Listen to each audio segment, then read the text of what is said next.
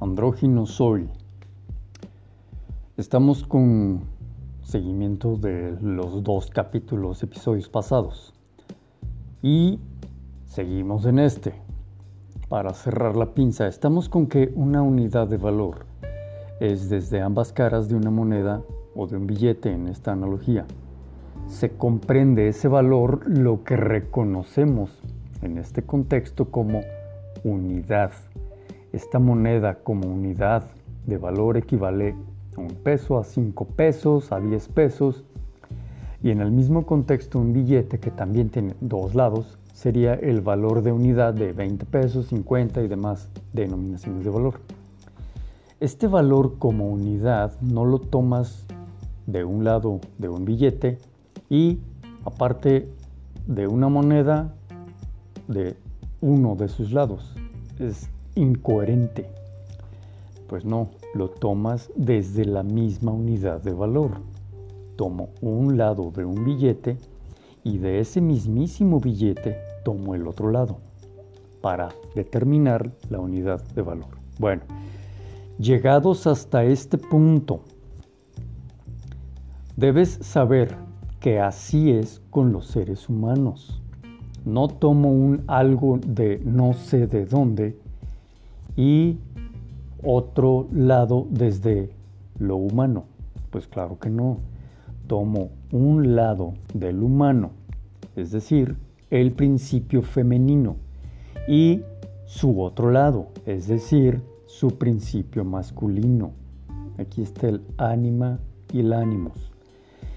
Estas ambas caras o lados del humano es lo que conforman su unidad de valor. Nuestro valor como seres humanos. ¿Sabes? Tiene esos dos principios, el femenino y el masculino. Y de ahí es que nace la unidad de valor que somos. Espero estarme dando a entender. Si no, por favor escucha de nuevo el episodio, incluso la saga, ya que nuestra generación tiene la bendita opción de retomar un contenido. No como antes que si lo veíamos en la televisión y se nos fue, ya no podíamos volver a verlo, ¿no? Era cuando ni siquiera repetían los programas y así. Lo mismo con el radio pudimos de repente escuchar algo o nos anunciaban que tal día iban a pasar el programa tal y se nos iba, ¿no? Porque estábamos en alguna reunión familiar o algo. Ya no estamos en esos tiempos. Ahora podemos a gusto, tranquilamente retomar un contenido que desde la lectura de lo individual y personal nos sea de valor porque pretendemos aplicarlo. Y bueno, pues te estoy hablando de cómo funcionaba el mundo allá por los ochentas, ¿no? En fin, suertudos nosotros que podemos volver a escuchar la misma información, ver el mismo video, incluso hasta leer el mismo blog, el mismo texto y demás, gracias al pulso de cómo se vive en estos días. En fin, regreso al punto. Somos un ser humano que vale como humano por sus dos principios, sus dos lados es su unidad como humano. Aquí se habla de un valor como humano, no de un valor como si de un título social que uno deba lograr se tratase, insisto. Por eso hay que reconocer que nuestro valor como ser humano es intrínseco y no desde un constructo social.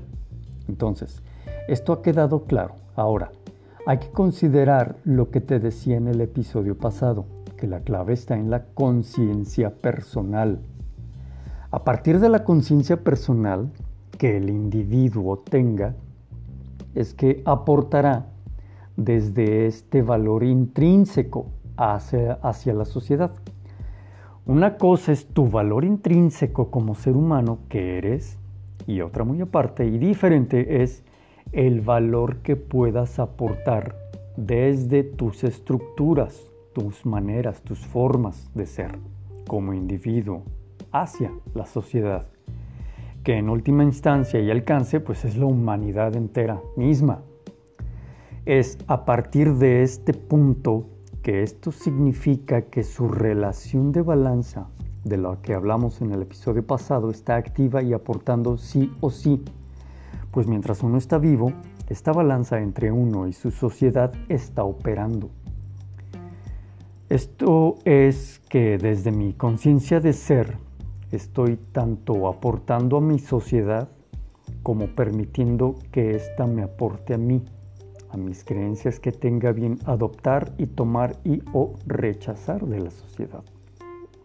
Entonces, aquí vemos que en la medida que yo como individuo sea una persona con una psique integrada, es decir, que ya reconcilió sus principios femenino y masculino, es la medida en que yo aportaré a esta sociedad que en sus últimos alcances es la humanidad misma. Pero acabamos de decir que por otro lado, esta sociedad también me está aportando e influenciando a que yo construya este modelo de entendimiento de quién o qué soy. En otras palabras, mi entorno me aporta e influencia a que yo aprenda a reconciliar mis dos principios en mi ser. De esto va precisamente el proceso evolutivo de cada alma en todas sus encarnaciones. Desde la primera, que sea que haya tenido, hasta la última que llegue a tener, donde por fin salga de esta conocida rueda del samsara, para continuar en otro estado de evolución, en otro proceso de orden, un orden superior. Quiero detenerme un poco en la frase ser una persona íntegra. Íntegra viene de íntegro, que está completo. Ser una persona íntegra, luego entonces, habla de esto que tratamos aquí, de una persona que ha logrado ese estado de ser andrógino, ha reconciliado sus principios femenino y masculino. Su ánima y ánimos están en buenos términos, pero además ha integrado integración íntegro su sombra a su luz. Ya se conoce en su totalidad. Te fijas que los seres humanos en realidad tenemos un proceso mucho más vasto y cósmico que solo los berrinches y el drama del día a día, del que no nos creemos capaces de poder salir.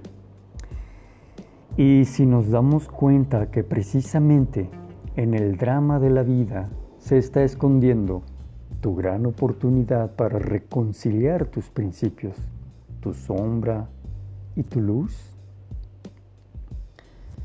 aquí es donde vale la pena el que nos demos cuenta que cada instante de nuestra vida que nos es incómodo, esa incomodidad está encriptando el tesoro, está encriptando el elixir de que te es incómodo porque no has desarrollado tu ser.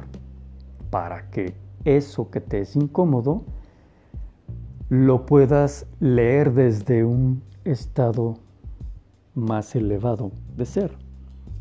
Y por eso es que tenemos personas que son dadas al victimismo, que no se mueven.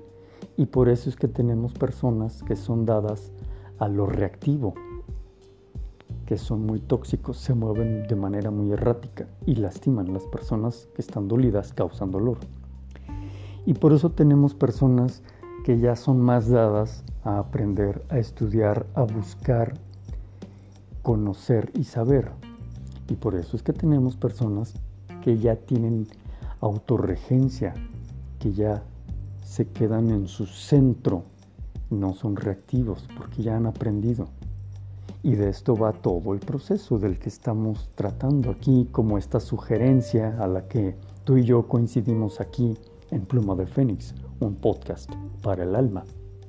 Bueno, entonces, ya no me quiero extender tanto, creo que te he dado mucha información en estos 10 minutitos y creo que vale la pena que le des una vueltita y otra vueltita y una repasadita y revisitar el episodio porque vas a ver definitivamente que todos tus semejantes, tú incluida, tú incluido, tenemos estos cinco niveles de madurez.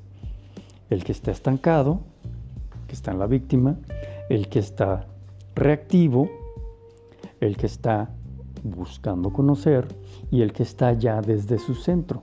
Esos son los cuatro. Y luego sigue un quinto, que ya es el que ha despertado a la realidad de su divinidad interna. Entonces, la idea es que tú alcances a reconocer estos cinco estados de madurez en ti misma, en ti mismo. En fin, que las bendiciones de tu propia luz desciendan en ti para acceder al estado de conciencia de ser una persona íntegra, con una psique reconciliada y un ser de conciencia andrógina. Te pido por favor me ayudes a compartir de manera directa y explícita a tus amistades este podcast, incluso este episodio, para que a más personas nos llegue esta información. Recuerda que mi libro Para cenar el corazón con el arquetipo del poder está en Amazon y el libro de la agenda oculta de tu alma para que puedas comenzar a detectar las dinámicas que ésta tiene y que operan en ti sin que necesariamente las conozcas, hasta que lo leas, claro. Y te adelanto que estoy escribiendo un nuevo libro que tiene que ver con precisamente los cuatro arquetipos. Lo estoy dedicando específicamente al público masculino, los cuatro arquetipos del hombre que vienen a ser el guerrero de luz, el maestro de luz, el sanador de luz y el manifestador de luz. Y ahí también vamos a ver, de hecho, estos cinco estados de madurez. En fin, seguimos adelante. Buen camino, almas guerreras de la vida.